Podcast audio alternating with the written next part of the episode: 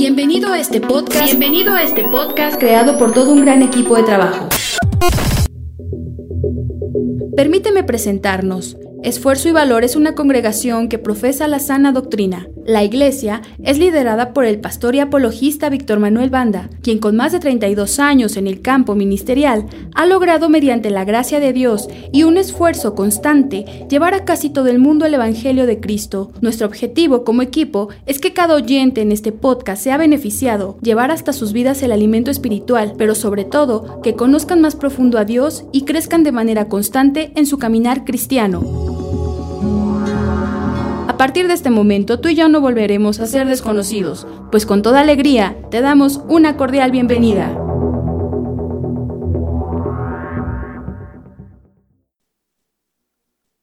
Segunda de Tesalonicenses 2,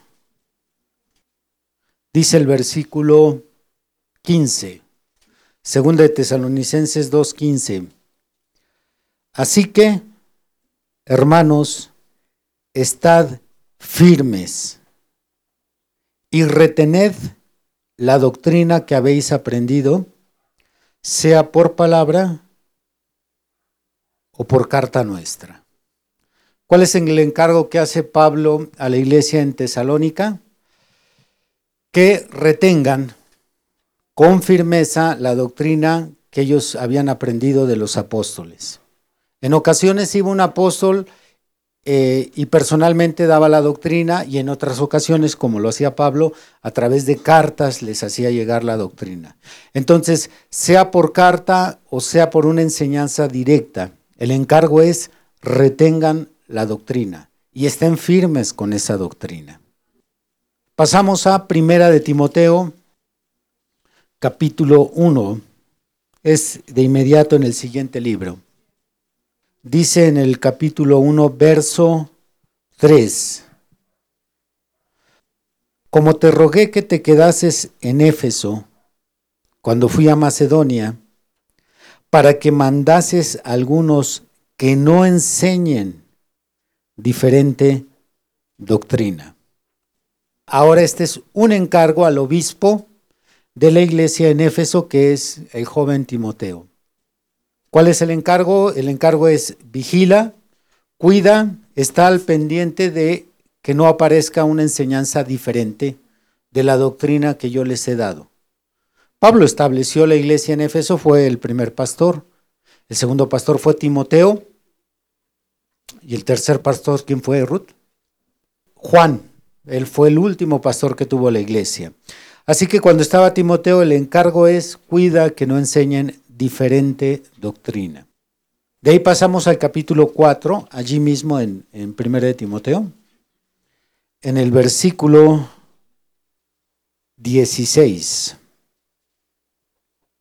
Ten cuidado de ti mismo y de la doctrina. Persiste en ello, pues haciendo esto te salvarás a ti mismo y a los que te oyeren. Una segunda recomendación sobre la doctrina. Tanto cuídate tú como obispo, como ministro de esa iglesia, pero también ten cuidado de la doctrina. Iniciamos el día de hoy con una serie de tres sermones titulada Nuestra doctrina. Doctrinalmente, ¿qué es lo que creemos en la iglesia cristiana Esfuerzo y Valor y en sus filiales?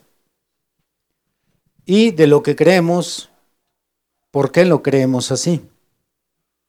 Podremos fundamentar nuestras creencias o son herejías, como muchas de las personas que han escuchado la enseñanza que se imparte aquí y se han atrevido a acusar o señalar que nuestra doctrina es herética. ¿Realmente podemos eh, fundamentarlo? Las tres escrituras que leímos inicialmente nos dicen que estemos firmes y que retengamos la doctrina que hemos aprendido. Obviamente se refiere a la doctrina de los apóstoles. Que ordenemos no enseñar diferente doctrina a la doctrina que enseñaron los apóstoles y que cuidemos de la doctrina. Estos tres temas en los que nos vamos a adentrar a explorar nuestra doctrina, si son bien aprovechados por ustedes, entonces lograrán lo siguiente. Número uno, entender nuestra doctrina. Número dos, explicar nuestra doctrina. Y número tres, demostrar los errores de otras doctrinas. Si el tema es bien aprovechado.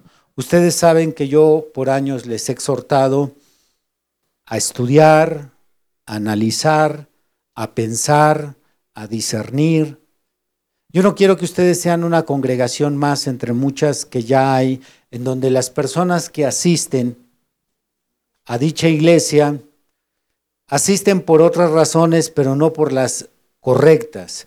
Asisten porque ahí va un familiar, asisten porque ahí se sienten cómodos, asisten porque ahí les gusta, asisten porque los cantos los hacen sentir bien, etc.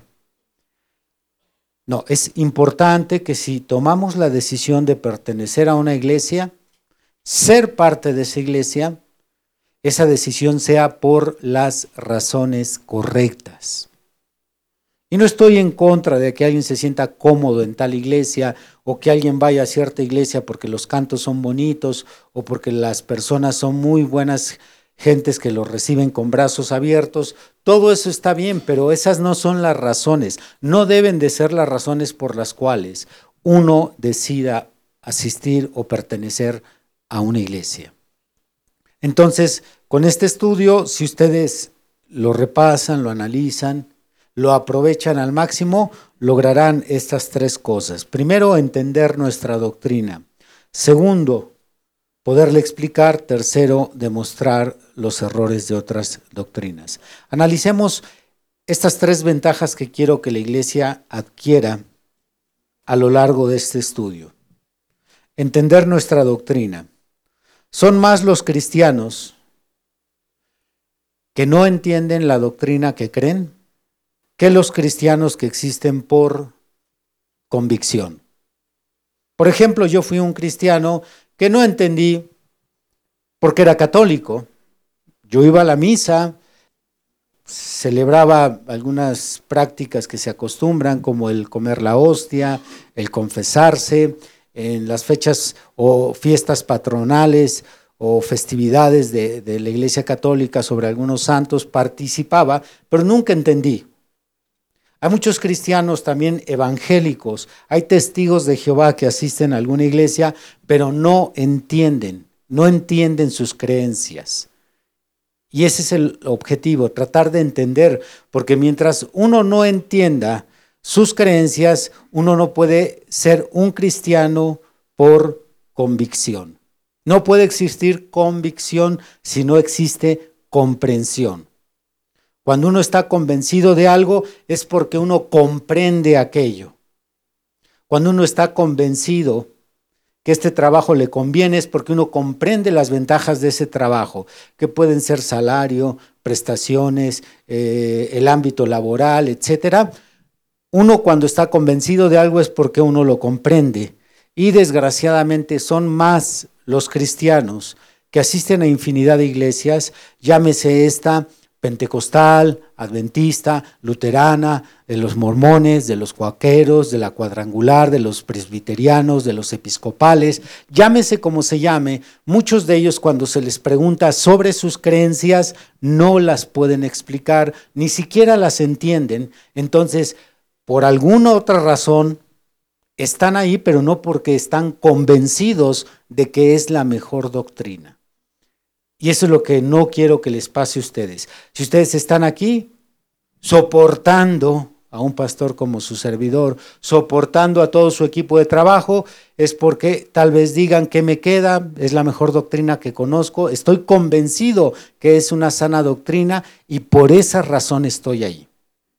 Y no que sea porque un día me ayudaron con una despensa, no porque ahí pues, los hermanos me prestan para el camión o voy ahí porque las hermanas, eh, probablemente entre ellas me consigo una esposa. No deben de ser esas las razones. Debemos de ser cristianos por convicción. Cuando alguien no entiende una creencia, está por la razón equivocada. ¿Por qué razón muchos han abrazado una creencia que no entienden? Bueno, podemos enlistar muchas razones.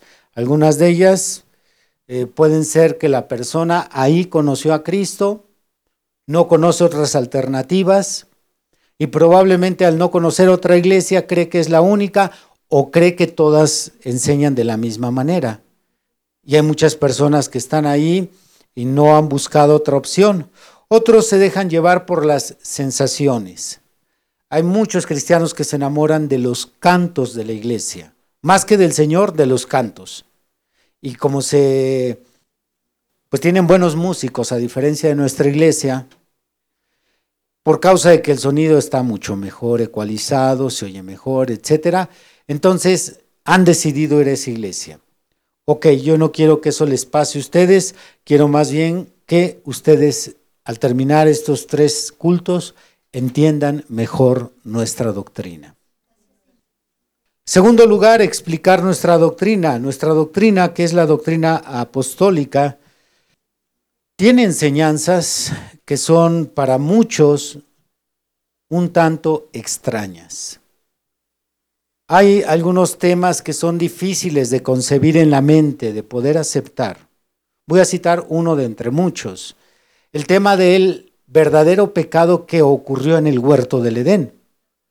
Casi todas las iglesias evangélicas, si no es que todas, sí casi la mayoría, sigue creyendo que Adán y Eva mordieron una manzana y que esa manzana es la razón por la cual ellos fueron expulsados del huerto del Edén. Nosotros sabemos que la serpiente tuvo una relación sexual con Eva y la embarazó. Escuchar algo como esto es muy difícil de digerir, no hay manera de entenderlo en la mente. Pero se vuelve todavía más complicado si usted, quien cree eso, no lo puede explicar. Entonces, usted tiene que tener una capacidad, tal vez no al, nivel de un ministro, de un predicador, pero sí tiene que tener la capacidad de explicar con la Biblia que realmente eso es lo que ocurrió y que lo que creemos no es una herejía, no es una tontería, no es una fantasía. Creemos lo que dice la Biblia y la Biblia sí dice eso, pero cuando nos preguntan dónde dice, muchos nos tenemos que cruzar de brazos y decir es que no sé cómo explicártelo. Solo lo creo y no debería de ser así. Deberían tener una capacidad, aunque sea mínima, para explicarlo. Si la persona quisiera todavía con mayor profundidad comprender el tema, ahí usted puede decir, ahí sí ya no puedo llevarte más profundo, pero hay predicadores en mi iglesia que puedo invitar para que ellos te expliquen, pero sí debería tener una respuesta, aunque sea breve, aunque sea corta. Es imprescindible que cada cristiano tenga la capacidad de explicar lo que cree de una manera, repito, sencilla pero entendible, de una manera sencilla, pero bien fundamentada con la Biblia, quizás citando uno o dos versículos. No se le va a pedir que traiga un estudio desde el Génesis hasta el Apocalipsis, pero sí se le pide por lo menos uno o dos versos. Mira, en este verso dice así. Ya de aquí ya no puedo explicarte más, pero por lo menos aquí dice así. Entonces, cuando terminemos esta serie, espero que no solo usted pueda entender, sino pueda explicar su doctrina. Tercero, demostrar los errores de otras doctrinas.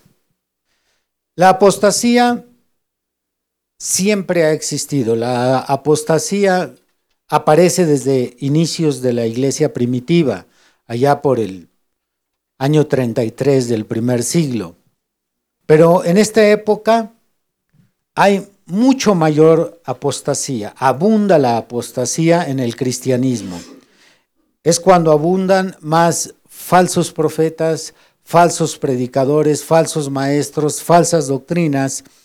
Sin embargo, muchos cristianos evangélicos, sin importar cuánto tiempo tengan en el cristianismo, puede ser que tengan 5 o 10 años, increíblemente todavía no saben identificar una doctrina falsa.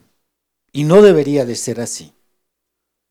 Nosotros debemos de tener el conocimiento suficiente para identificar las doctrinas falsas. Ahorita creo que cualquier cristiano sabe que la doctrina católica apostólica romana es falsa. pero no cualquiera puede explicar las razones. Y tenemos que saberlo explicar, como siempre lo he dicho, dentro de un marco de respeto. Sí, porque hay también mucho salvajismo en donde se agrede a los sacerdotes, se les insulta. No tenemos por qué faltarle el respeto ni a sacerdotes, ni a obispos, ni al papa, ni, ni a una monja. No, son personas que merecen el respeto, incluso también sus creencias deben ser respetadas. Pero sí tenemos el compromiso de señalar el error doctrinal y decir, eso no está en la Biblia, eso no es correcto. Entonces, eh, con este tema también yo espero que ustedes puedan demostrar los errores de otras doctrinas y no tanto como una competencia o con la intención de tener la jactancia de, sentirnos con ese orgullo de que tenemos la mejor doctrina y demás. No, no, no es esa pretensión, sino que es el deber del cristiano señalar los errores, porque la Biblia también nos exhorta sobre el tema de las doctrinas a señalar cuando la Biblia es tergiversada, cuando alguien corrompe las enseñanzas bíblicas, tenemos que condenar esa actitud. Muy bien, en estos temas no voy a, explicar sobre nuestra doctrina aquellos puntos doctrinales en los cuales coincidimos casi con todas las iglesias evangélicas y que difícilmente alguien cuestionaría. No tendría ningún sentido. No tiene caso que yo invierta tiempo para explicar que aquí en esta iglesia creemos la salvación a través del sacrificio vicario de Jesús. Pues eso es lo que lo creen los pentecostales, los luteranos, los adventistas. Ellos creen en la obra del Espíritu Santo. Ellos creen en la vida eterna como recompensa del esfuerzo del creyente. Ellos creen todos esos puntos igual que nosotros. Sería una pérdida de tiempo que yo esté fundamentando doctrinas que todas las iglesias evangélicas creen. Debo de fundamentar aquellos puntos en donde hay conflictos, en donde ellos creen que estamos equivocados o donde ellos creen que estamos nosotros tergiversando la Biblia. Esos son los puntos que debemos de fundamentar. Así que para no perder yo el tiempo voy a enfocarme en esos puntos doctrinales en los cuales nosotros estamos seguros que ellos están equivocados y ellos nos señalan a nosotros de equivocados. Esos son los puntos que vamos a estar analizando. Como solamente tengo tres sermones consagrados para nuestra doctrina, no va a ser posible que cada punto doctrinal lo exponga con la profundidad que éste se merece, por falta de tiempo. Así que solamente voy a explicar algo breve y lo voy a fundamentar con algunas escrituras. Eh, por cierto, algunos puntos les voy a dedicar menos tiempo, a otros un poquito más de tiempo, según yo considere la necesidad o la importancia de cada uno de estos puntos. Sin más, estos son los puntos doctrinales que serán explicados en los siguientes tres estudios, incluyendo el de hoy. Número uno, el ministerio profético de Elías. Número dos, el bautismo en agua. Número tres, el bautismo del Espíritu Santo. Número cuatro, el velo de la mujer. Número cinco, la vestimenta apropiada de una cristiana. Número seis, la unicidad de Dios. Número siete, el misterio de la esposa de Cristo. Número 8. Las tres etapas de la gracia. Número 9. La marca de la bestia. Y número 10. El arrebatamiento. Estos son los 10 puntos doctrinales que yo considero más sobresalientes, singulares y más vitales de nuestra doctrina. Hay más temas pero no considero que sean más sobresalientes que estos que acabo de citar, ni más vitales. Los vamos a estudiar en este mismo orden que los acabo de citar, así que hoy estaremos estudiando los primeros dos, que es el ministerio profético y el bautismo en agua. Y en los siguientes dos cultos estudiaremos los siguientes ocho puntos doctrinales. Muy bien, vamos a comenzar entonces de inmediato con el primer punto. ¿Cuál es el primer punto doctrinal? El misterio profético de Elías. Nosotros, en nuestra iglesia, nuestras filiales que tenemos en Venezuela, que tenemos eh, aquí en la República Mexicana, en Colombia, en diferentes lugares, nosotros creemos, sabemos que la Biblia prometió que antes de la segunda venida de Cristo vendría el profeta Elías con un ministerio de restauración. Repito, antes de la segunda venida de Cristo, vendría el profeta Elías con un ministerio de restauración.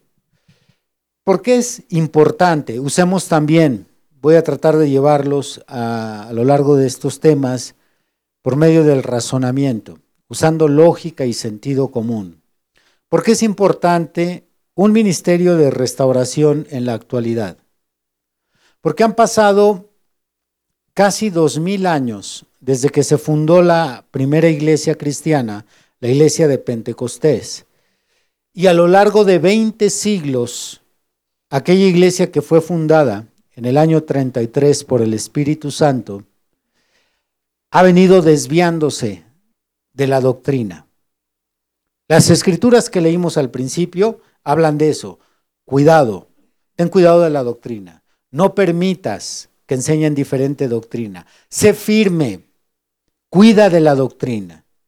De lo que les he enseñado por carta o por palabra, ten cuidado. Y, y, fueron exhortaciones, nada más leí tres versos, pero hay muchos más pasajes en donde se le exhorta a la iglesia a cuidar la sana doctrina, lo que se enseñó.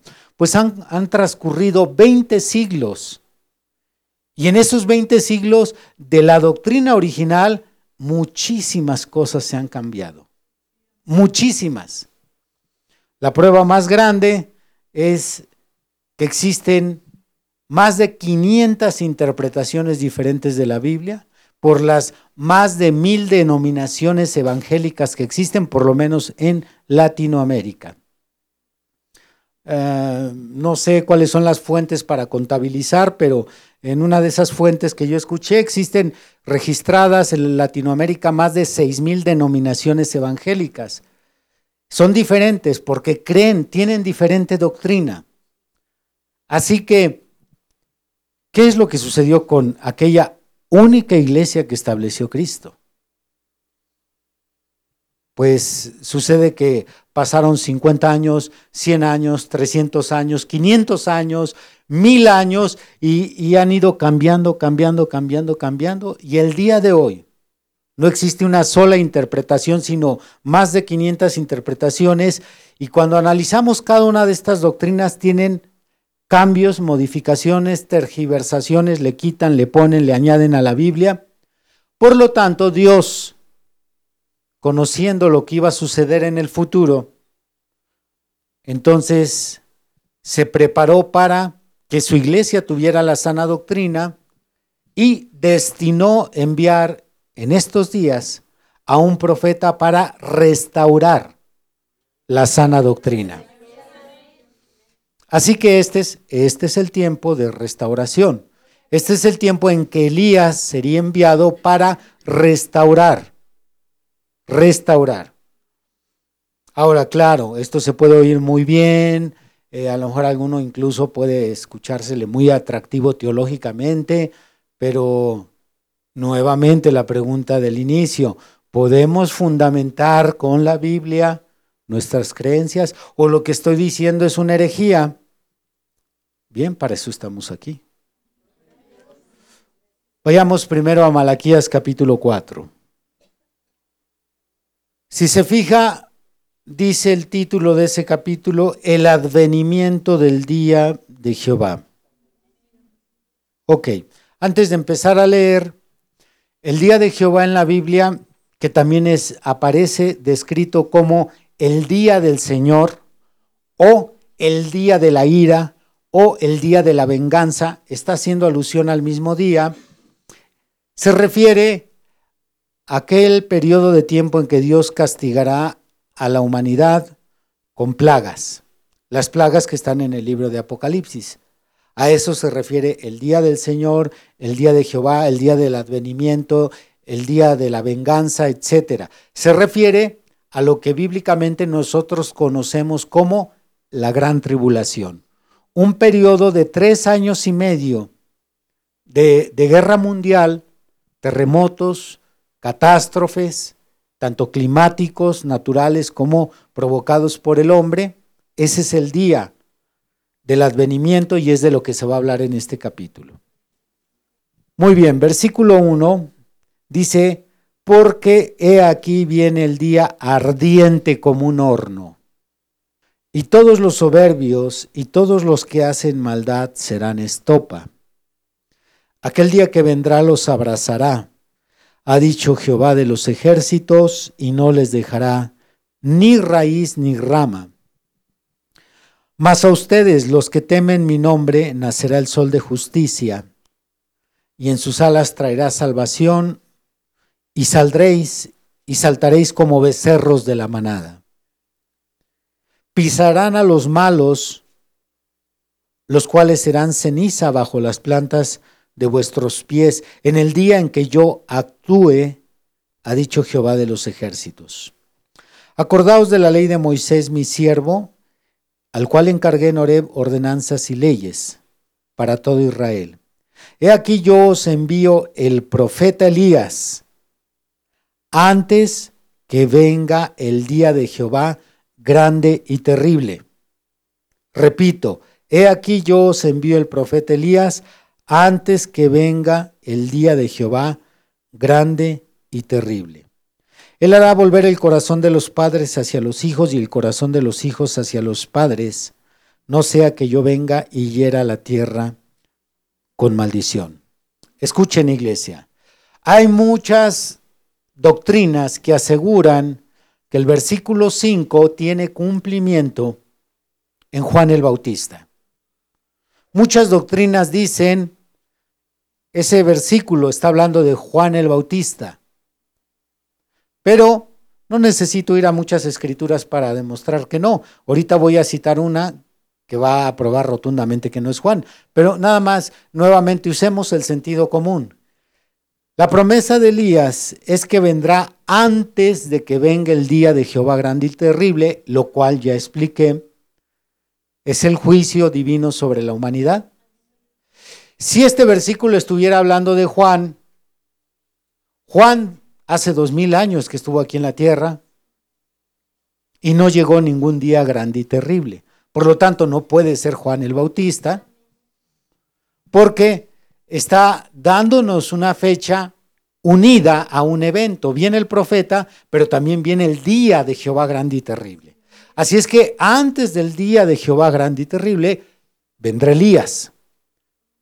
Así que el hecho de que no haya venido el día grande y terrible después de Juan prueba que no estaba hablando de Juan. Y ahorita vamos a analizar por qué razón se confunden ellos. Vayamos a Mateo capítulo 17. ¿Lo tenemos? Mateo 17 dice en el versículo 11, está con letras rojas, son palabras de Jesús. Bueno, desde el versículo 10, perdón. 10 al 13. 10 al 13. Entonces sus discípulos le preguntaron a Jesús diciendo, ¿por qué pues dicen los escribas que es necesario que Elías venga primero. Déjenme explicar este versículo antes de que procedamos. Los discípulos asistían cada sábado a la sinagoga, lo cual equivale para nosotros como el templo que tenemos aquí. Ellos asistían a la sinagoga a escuchar las enseñanzas de los escribas. Los escribas eran los sabios, los maestros de ese tiempo los jajamín, como le llaman en hebreo. Así que ellos tomaban el Antiguo Testamento que ya existía y leían Malaquías, el pasaje que acabamos de leer. Entonces, ellos recordaron que los escribas habían explicado varias veces ese versículo, el versículo 5 de Malaquías 4. Elías vendrá, Elías vendrá. Y entonces le hacen esa pregunta a Jesús. ¿Por qué pues dicen los escribas que Elías tiene que venir? ¿Por qué? Y aquí viene la explicación del maestro. Versículo 11. Respondiendo Jesús les dijo, a la verdad, Elías viene primero y restaurará todas las cosas. Por eso yo hablaba tanto de un Elías que vendría con la comisión de restaurar. No me lo estoy inventando. Aquí lo dice, que Elías viene y restaurará todas las cosas. Entonces, tenemos que ser muy cuidadosos para no añadirle a la Biblia ni quitarle. Elías tiene que venir a restaurar. Segunda razón por la cual no pudo ser Juan el Bautista, el de Malaquías 4:5, porque ni vino antes del día grande y terrible, ni restauró nada Juan. Juan no restauró nada. La palabra restaurar significa, del original griego, volver a algo a su estado original. Eso es restaurar. Cuando restauramos una casa que ya se está cayendo, que está muy maltratada, se le da una rezanada, se pinta, se vuelve a como estaba al principio, cuando se restaura un carro. La doctrina tenía que ser restaurada. Elías vendría a restaurar todas las cosas. Entonces, veamos qué dice en el siguiente versículo. Verso, bueno, leo nuevamente el 11. Mateo 17, 11. Respondiendo Jesús les dijo, a la verdad, Elías viene primero y restaurará todas las cosas. Verso 12, mas os digo que Elías ya vino y no le conocieron, sino que hicieron con él todo lo que quisieron, así también el Hijo del Hombre padecerá de ellos. Entonces los discípulos comprendieron que les había hablado de Juan el Bautista. Con razón se confunden. Porque los otros dos versículos sí hacen alusión a Juan el Bautista. Lo dice a la letra. Entonces, ¿cómo resolvemos nosotros este aparente conflicto de que Jesús está confirmando que Elías era Juan el Bautista? Bueno, esto se resuelve de una manera muy sencilla. Cuando profundizamos en este estudio, sucede que la Biblia nos dice que vendrían cinco profetas y cada uno de ellos con el espíritu de Elías.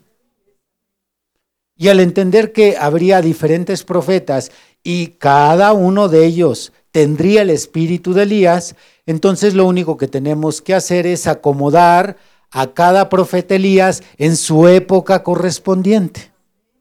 Eso sería todo. ¿Complicado? Sencillo.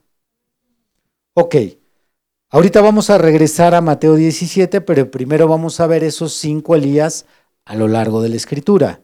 Vayamos a Primera de Reyes, capítulo 17.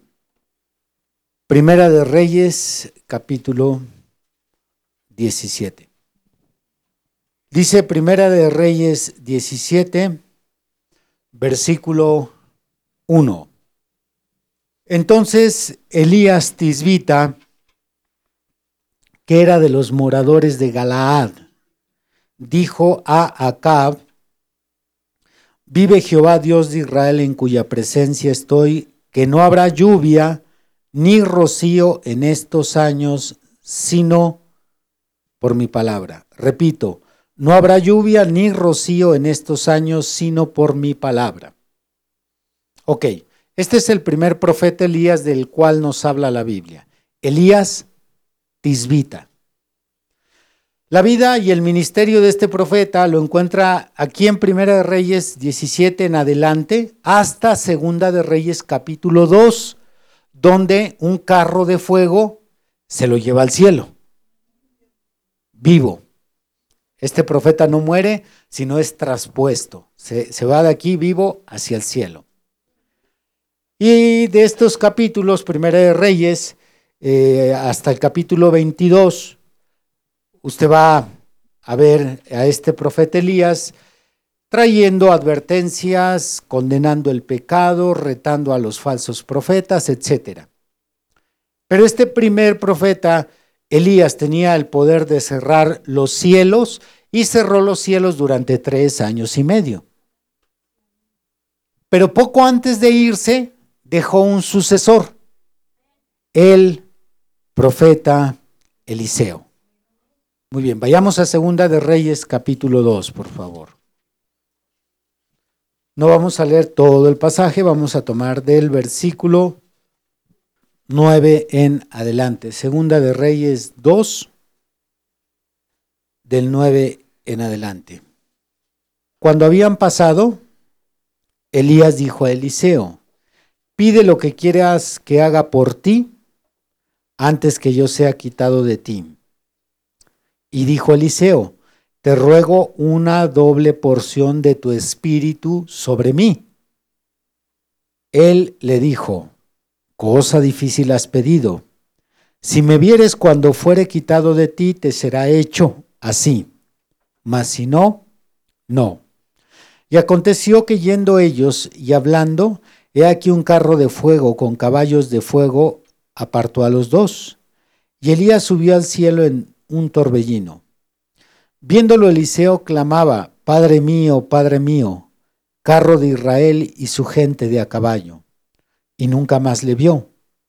Y tomando sus vestidos los rompió en dos partes. Alzó luego el manto de Elías que se le había caído y volvió y se paró a la orilla del Jordán. Y tomando el manto de Elías que se le había caído, golpeó las aguas y dijo, ¿Dónde está Jehová, el Dios de Elías?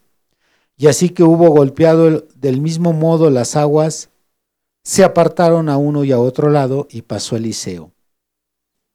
Viéndolo los hijos de los profetas que estaban en Jericó al otro lado, dijeron, el espíritu de Elías reposó sobre Eliseo. Y vinieron a recibirle y se postraron delante de él. Lean por favor todos el verso 15. Adelante. Viéndole los hijos de los profetas que estaban en Jericó al otro lado, dijeron, el espíritu de Elías reposó sobre Eliseo, y vinieron a recibirle, y se postraron delante de él. La petición de Eliseo a Elías se cumplió. Y cuando Elías se va, el espíritu de ese profeta ahora reposa sobre otro profeta. No soy yo, no estoy enseñando vudú, ni reencarnación, ni esas cosas. Aquí dice la Biblia que el espíritu de Elías reposó sobre Eliseo. Así que tenemos un segundo profeta, Eliseo, que tiene dentro de él el espíritu de Elías. Así que tenemos dos Elías hasta aquí, Elías Tisbita y Eliseo. Elías deja su espíritu, Dios toma ese espíritu y lo pone sobre Eliseo. Pero la Biblia nos habla de un tercer profeta que tiene ese espíritu. Ya lo leímos de palabras de nuestro Señor Jesús, Juan el Bautista. Vayamos a Lucas 1, por favor. ¿Alaban a Dios? Lucas capítulo 1. Dice en el versículo 13. ¿Lo tenemos? Pero el ángel le dijo, el ángel que se le apareció al, al sacerdote Zacarías, el ángel le dijo, Zacarías, no temas porque tu oración ha sido oída y tu mujer Elizabeth te dará a luz un hijo y llamarás su nombre Juan. Está hablando del profeta Juan el Bautista. Y tendrás gozo y alegría, y muchos se regocijarán de su nacimiento, porque será grande delante de Dios. No beberá vino ni sidra, y será lleno del Espíritu Santo, aún desde el vientre de su madre. y hará que muchos de los hijos de Israel se conviertan al Señor de ellos. E irá delante de él, esto es delante de la nación de Israel, e irá delante de él con el espíritu y el poder de Elías, para hacer volver los corazones de los padres a los hijos y de los rebeldes a la prudencia de los justos, para preparar al Señor un pueblo bien dispuesto. Así que tenemos un tercer profeta que tiene el espíritu y el poder de Elías sobre él. Esto es muy extraño para muchos. Hay muchos evangélicos que dicen, no, no, no puede ser posible. Es más, hay algunos que hasta dicen, ya no hay profetas en este tiempo. Pero no nos vamos a desviar porque ese es otro tema.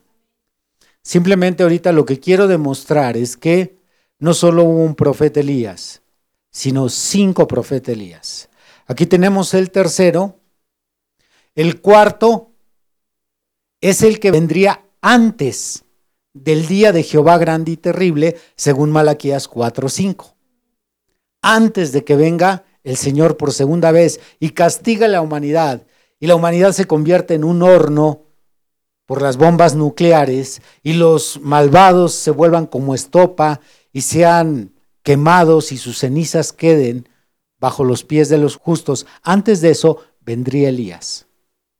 Así que un profeta en esta tierra, antes de la segunda venida de Cristo, lo cual creemos que ya es en este tiempo, vendría. Un hombre con el espíritu de Elías, no Elías Tisbita, sino un hombre con el espíritu de Elías, lo cual nosotros hemos identificado que ese hombre que venía con un ministerio profético y que cumplió Malaquías 4:5 es un hombre llamado William Marion Branham, o Branham, como algunos lo, llegan a pronunciar. William Marion Branham. Él es el profeta Elías de esta época. Yo he tenido algunos debates con algunos predicadores sobre este tema y he probado por medio de la Biblia que las señales de un profeta acompañaron al reverendo William Marion Branham. Él nació en 1909 y murió en 1965. Nace un 6 de abril, muere un 25 de diciembre, pero su ministerio inicia en 1933. Y a lo largo de su ministerio, él fue respaldado, fue confirmado divinamente a través de los milagros, sanidades, señales que le acompañaron como profeta.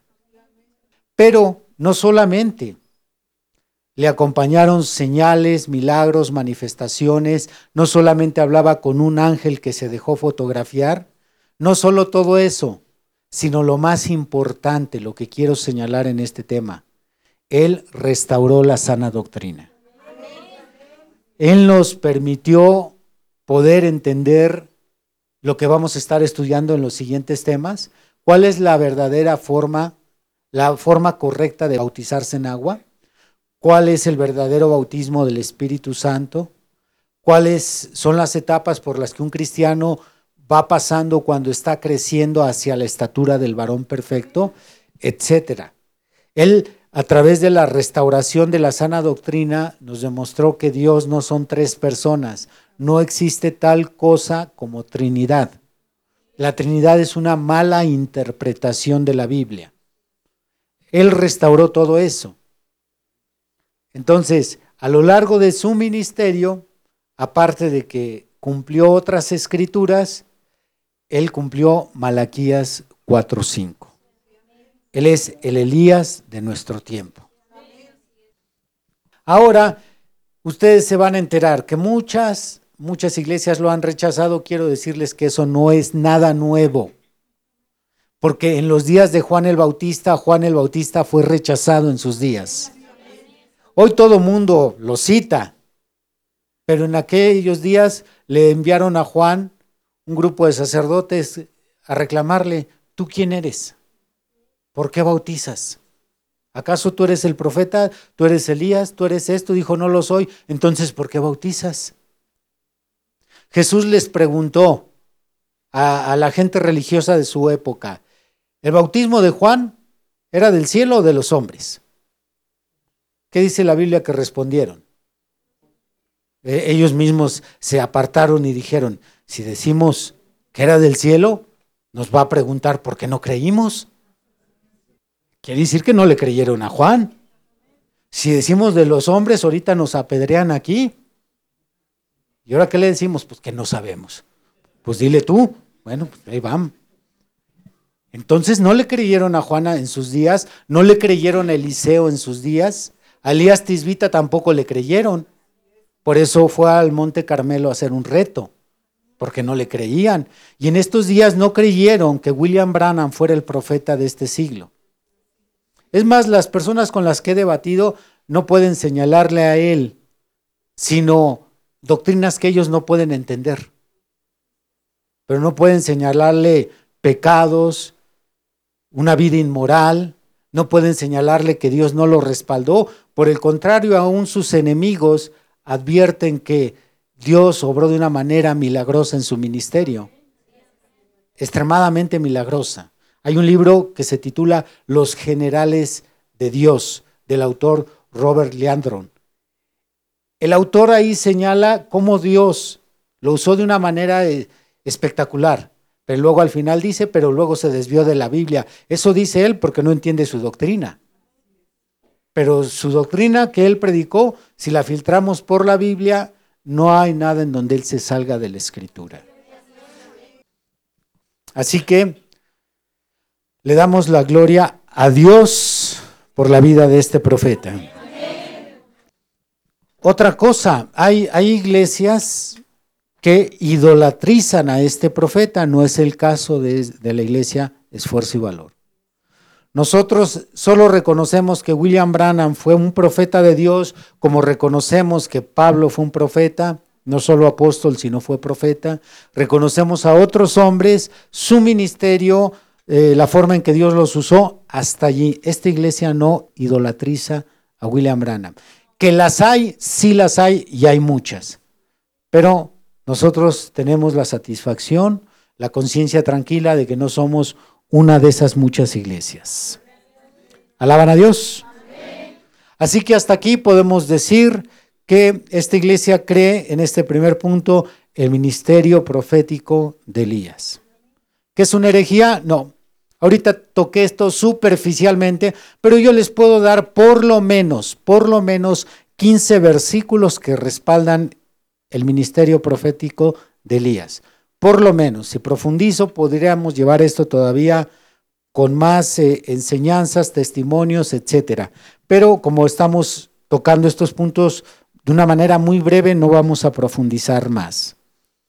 Muy bien, ahora vamos a pasar a Mateo 17 para, ahora sí, aclarar las palabras del Señor Jesús. Vamos a Mateo 17. ¿Le dan la gloria a Dios? ¿Le dan la gloria a Jesucristo? ¿Le dan la gloria a William Branham? Claro que no. Lo amamos como nuestro hermano. Lo respetamos como profeta, pero hasta allí nada más. Muy bien, volvamos a Mateo 17, dice en el versículo 10. Entonces sus discípulos le preguntaron diciendo, ¿Por qué pues dicen los escribas que es necesario que Elías venga primero? Respondiendo Jesús les dijo, a la verdad, Elías viene primero. Por favor, ustedes, aunque hayan reprobado español, aunque no se les dé la gramática, díganme aquí el verbo viene, viene, está en futuro, presente o pasado. Futuro. ¿Si es correcto? Elías viene, tiempo futuro primero, y restaurará. ¿Es futuro, presente o pasado? Futuro. Entonces está hablando de alguien que para el tiempo en que Jesús pronuncia estas palabras no ha venido, sino que viene en el futuro. No ha restaurado, sino que va a restaurar, restaurará en el futuro. Restaurará todas las cosas. Y luego en el 12, más os digo que Elías ya vino. Vino es futuro, presente o pasado. Ah, correcto. Entonces está hablando en este mismo pasaje de dos profetas Elías diferentes. Uno que vendrá, futuro, y uno que ya vino, pasado. Porque cuando Jesús está pronunciando estas palabras, para este tiempo, Herodes ya le había cortado la cabeza a Juan, por petición de Herodías. Así es que el primer Elías viene y restaurará. Futuro, viene. Pasado ya vino Juan el Bautista. Ah, ese ya vino. Verso 12, más os digo que Elías ya vino y no le conocieron, no conocieron a Juan, sino que hicieron con él todo lo que quisieron. Así también el Hijo del Hombre padecerá de ellos. Entonces los discípulos comprendieron del último Elías que les había hablado de Juan el Bautista. ¿Está claro? ¿Le agregué algo? ¿Le quité? ¿Le puse a la Biblia? Lo dejé tal cual. Son palabras directas del maestro, no palabras mías. Ahora, no falta de entre el lote de ignorantes eh, que dicen ser estudiantes de la Biblia, quien diga, pero ¿por qué no la Biblia no dice William Branham? Ok, cuando vamos al Antiguo Testamento y vemos las profecías que hablaban de Juan el Bautista, tampoco dice vendrá Juan el Bautista. No dice vendrá Juan. Dice que vendría una voz. Una voz del desierto que proclamaría, que enderezaría el camino, lo aparejaría. Y Juan se identificó con esa voz. Isaías 40, verso 3. Ahí se profetiza sobre Juan, pero nunca se menciona a Juan. Es más, ni siquiera el más grande, ni siquiera del Señor Jesucristo se nos anticipó su nombre. Se nos habla de que Isaías 9:6 nacerá un hijo y el principado será sobre su hombro y será admirable, Padre eterno, príncipe de paz, etc. Y todas las profecías que hablan de la venida de Jesús, ninguna menciona su nombre. Entonces, ¿cómo es que me dicen, ¿Por qué no aparece ahí el nombre de William Branham? Ay, amigo, ay, amigo. Vete porque al amor se me olvida que soy cristiano. Ok, bueno, este es un tip extra que les doy. Así que hasta aquí queda claro que esta iglesia cree esta doctrina, acepta esta doctrina del el ministerio profético de Elías porque está en la Biblia, no es algo que nos estamos inventando. Ok, vayamos al segundo punto doctrinal, el bautismo en agua. Las dos interpretaciones que existen en el cristianismo evangélico sobre cómo bautizar en agua son el bautismo en el nombre de Jesucristo, como bautizamos nosotros, y el bautismo en el nombre del Padre, del Hijo y del Espíritu Santo, cómo bautizan las iglesias trinitarias, que por cierto son la mayoría. Pentecostales bautizan en el nombre del Padre, del Hijo del Espíritu Santo. Los bautistas bautizan así. Los episcopales bautizan así. Los presbiterianos bautizan así. Son contadas las iglesias que bautizamos en el nombre de Jesús y somos la minoría.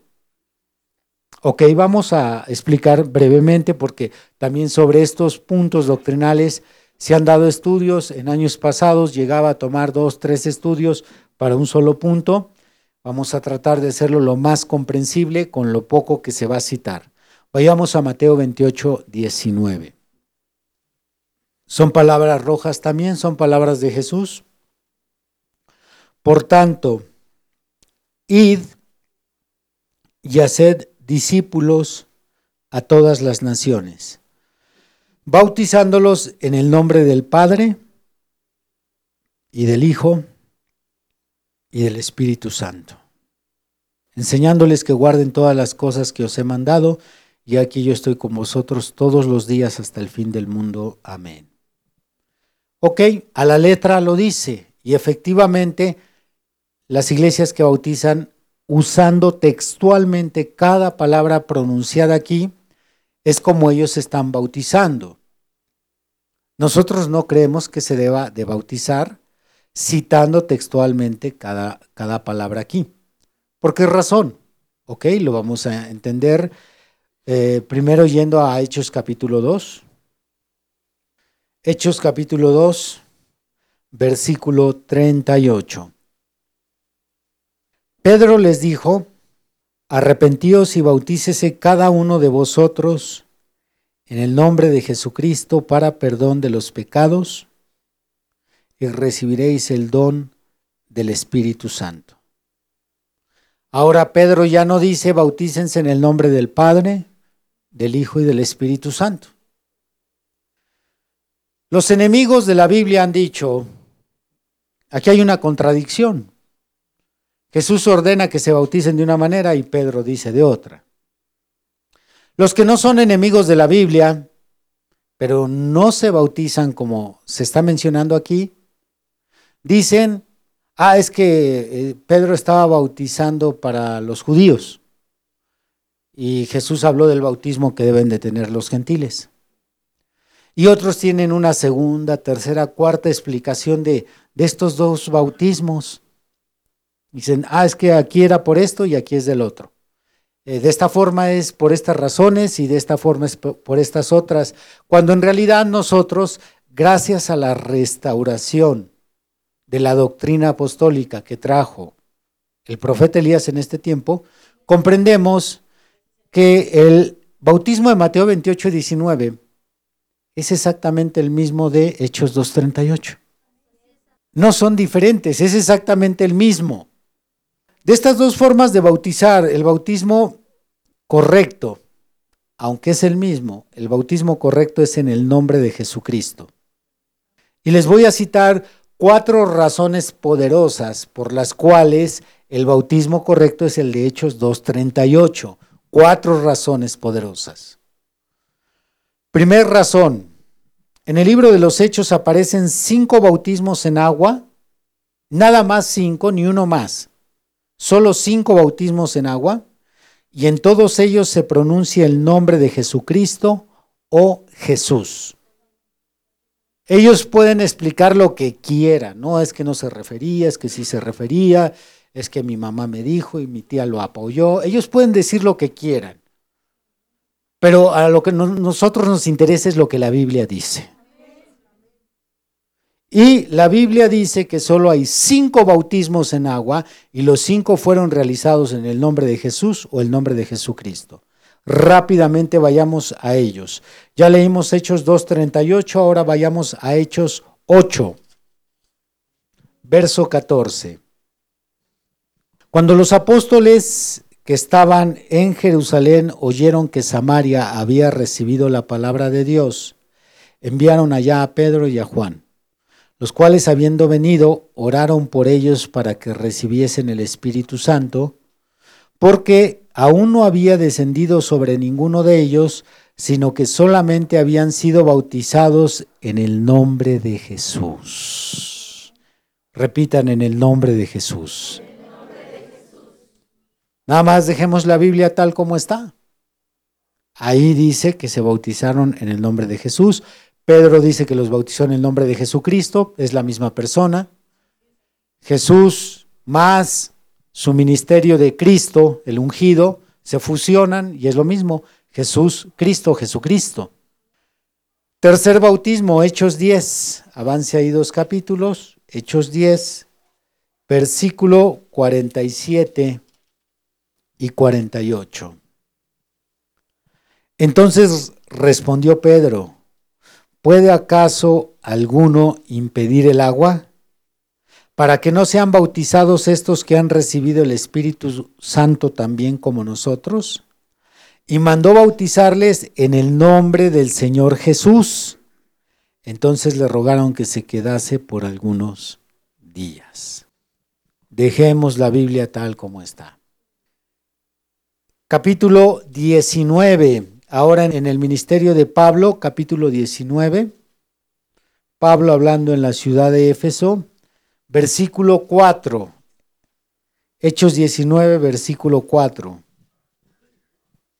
Dijo Pablo, Juan bautizó con bautismo de arrepentimiento, diciendo al pueblo que creyesen en aquel que vendría después de él, esto es, en Jesús el Cristo. Cuando oyeron esto, fueron bautizados en el nombre del Señor Jesús. Último capítulo, capítulo 22.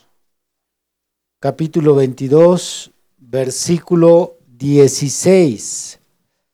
Palabras que el profeta Ananías le dijo a Pablo. Palabras del profeta Ananías dirigiéndose a Pablo. Verso 16. Ahora pues, ¿por qué te detienes? Levántate y bautízate y lava tus pecados invocando su nombre. Invocando su nombre. ¿Cuál es el nombre del Hijo de Dios? Eso es todo. No tengo que agregar más. Ha surgido mucha teología alrededor de estos versículos. La, la, que se me ha hecho más absurda, y lo digo con mucho respeto, es la teología con la que se enfrentó el último pastor que debatió conmigo. Me decía, pero aquí no dice de qué manera se bautizaron. Yo dije, Dios mío, bueno, si aquí está escrito, ¿qué le puedo agregar yo? Solo lo estoy leyendo y lo estoy dejando como, como aquí está. Aquí dice que se bautizaron en el nombre de Jesús, en el nombre de Jesús, en el nombre de Jesús. Así es que si hay cinco bautismos y ni uno solo, ni uno solo, en el nombre del Padre, del Hijo y del Espíritu Santo, pues creo que es suficiente para entender cómo debo de bautizarme. Ahora, voy a agregar algo extra. Si el apóstol Pedro estaba parado a un lado de Jesús cuando escuchó, vayan a todas las naciones, hagan discípulos y bautícenlos en el nombre del Padre, del Hijo y del Espíritu Santo, ¿por qué es que Pedro, a tan solo 50 días de esas palabras, está bautizando diferente? ¿Por qué bautizó diferente a lo que Jesús le dijo? ¿Alguien sabe? La hermana Maribel Silvano se ve con ganas de responder. ¿Por qué Pedro bautizó diferente a lo que Jesús dijo? En primera no bautizó diferente. Aleluya. Por favor, no se queden así, denle un aplauso a esta dama.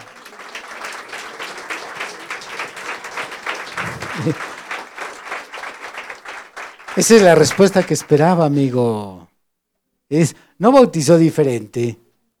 Cuando Jesús dice bauticen en el nombre, repitan el nombre, Escuchen, bauticen en el nombre del Padre, luego en el nombre del Hijo y luego en el nombre del Espíritu.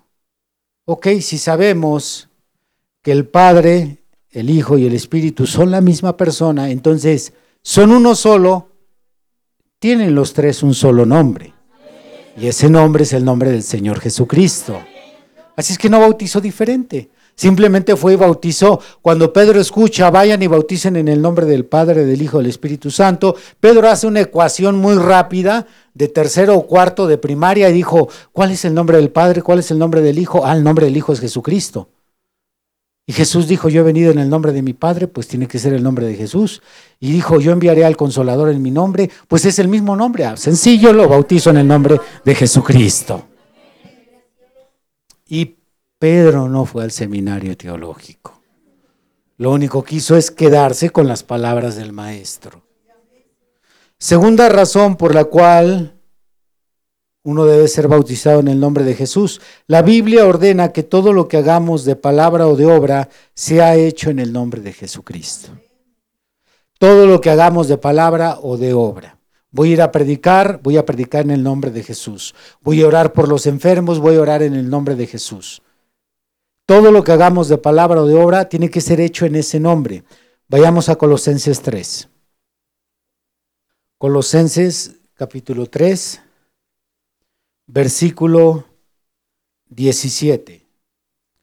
Y todo lo que hacéis, sea de palabra o de hecho, hacedlo todo en el nombre del Señor Jesús, dando gracias a Dios Padre por medio de Él. Todo lo que hacéis de palabra, voy a orar, ora en el nombre del Señor Jesús. Voy a expulsar un demonio en el nombre de Jesús. Voy a imponer las manos en su nombre y si voy a bautizar, ¿lo voy a hacer diferente? Si lo está ordenando, todo lo que hagan de palabra o de obra, todo debe, debe de ser hecho en ese nombre, pues el bautismo no va a ser la excepción. Tercera razón, bautizar pronunciando la frase yo te bautizo en el nombre del Padre, del Hijo y del Espíritu Santo es bautizar sin pronunciar ningún nombre. Cuando alguien dice yo te bautizo en el nombre del Padre, del Hijo, del Espíritu Santo y hasta ahí llegan, en realidad no pronunciaron ningún nombre. Si dice yo te bautizo en el nombre del Padre, pues tengo que usar ese nombre porque lo voy a bautizar en ese nombre. Y hay quien se ha atrevido a decir nuevamente en su esfuerzo por darle peso a un bautismo equivocado, que Padre es nombre, Hijo es nombre y Espíritu Santo son nombres. No, Padre e Hijo son sustantivos, no son nombres, son sustantivos. Y Espíritu Santo es una persona. Entonces no son hombres. Yo soy una persona, pero yo no me llamo persona. El Espíritu Santo Aun cuando clasificamos un animal, ese es un animal, pero no se llama animal. Como le hayan puesto al, perrito o al gatito. Dicen, es un gato. Bueno, eso es lo que es, un sustantivo. Pero nombre es lo que clasifica o identifica a una persona, animal o cosa. Así que cuando ellos dicen yo te bautizo en el nombre y no pronuncias Jesucristo, no están bautizando en algún nombre. El bautismo correcto sería, yo te bautizo en el nombre del Padre, del Hijo, del Espíritu Santo, el cual es Jesucristo. Entonces se pronunció el nombre. Pero si nada más se pronuncian las palabras textuales del verso 19 del capítulo 28, en realidad no bautizaron en ningún nombre. Cuarta razón, no existe ningún bautismo o ningún mandamiento fuera de Mateo 28, 19 en la Biblia que diga que tenemos que bautizar en el nombre del Padre, del Hijo y del Espíritu Santo, lo cual nos lleva a que bautizar basándose textualmente en Mateo 28, 19 es una mala interpretación. No existe en la Biblia, fuera de Mateo 28, 19, un versículo que diga algo parecido, similar o un versículo donde se haya obedecido textualmente las palabras de Jesús. No hay uno solo en toda, toda la Biblia. La Biblia tiene 31.102 versículos. Y no existe un solo versículo en toda la Biblia, fuera de Mateo 28, 19, que diga que hay que bautizarse en el nombre del Padre, Hijo y Espíritu Santo, o que haya, alguien lo haya hecho así. No hay uno solo. Lo cual a mí me dice, como estudiante de la Biblia, que ese versículo ellos lo están mal interpretando. Es más, es la regla en la hermenéutica bíblica. Un texto fuera de contexto sirve de pretexto para enseñar cualquier cosa. Así que tenemos que tener más de un texto para fundamentar una doctrina. Por estas cuatro razones, no podemos aceptar el bautismo en el nombre del Padre, del Hijo y del Espíritu Santo. Y esa es la razón que algunos de los cristianos que han venido de otras iglesias a nuestras iglesias se vuelven a bautizar porque los bautizamos de la manera correcta. Por esta razón la Iglesia Cristiana Esfuerzo y Valor y sus filiales creemos en el ministerio profético de Elías y por esta razón creemos que el bautismo bíblico es en el nombre del Señor Jesucristo. Hasta aquí el tema de hoy. El próximo domingo, primero Dios, estudiaremos cuatro puntos doctrinales más de los diez ya mencionados. Pónganse de pie. Estos temas, algunos de ellos, no todos, pero algunos de ellos ya tenemos otros estudios en años anteriores que se han dado con mayor profundidad. Ahorita estos dos puntos fueron tocados de una manera muy superficial. Muy bien, vamos a eh, orar, vamos a inclinar nuestro rostro para darle gracias a Dios. ¿Le habló Dios a su vida? Muy bien, pues vamos entonces a agradecerle. Amado Dios, ha sido una vez más bueno con nosotros. Siempre tienes algo para nosotros, algo que nos edifica, algo que eh, nos instruye, que nos permite, Señor, seguir aprendiendo. Y nunca terminaremos, Señor. Nunca terminaremos de aprender porque contigo, Señor, siendo la fuente de luz, la fuente de sabiduría, siempre tendrás algo nuevo para nosotros. Gracias por tu palabra ministrada el día de hoy. Has escuchado el día de hoy una predicación del ministro Víctor Manuel Banda. Vaya mensaje, ¿verdad? Agradecemos tu compañía en este episodio. No olvides compartir con tus amigos esta bendición. Además podrás escuchar predicaciones exclusivas en nuestra cuenta de Patreon, donde nos encuentras como Esfuerzo y Valor. También podrás revisar mucho de nuestro material en las redes sociales, donde nos encontramos como Esfuerzo y Valor. Por supuesto, síguenos en esta plataforma y no te pierdas de más contenido. Nos volvemos a escuchar pronto. Hasta luego.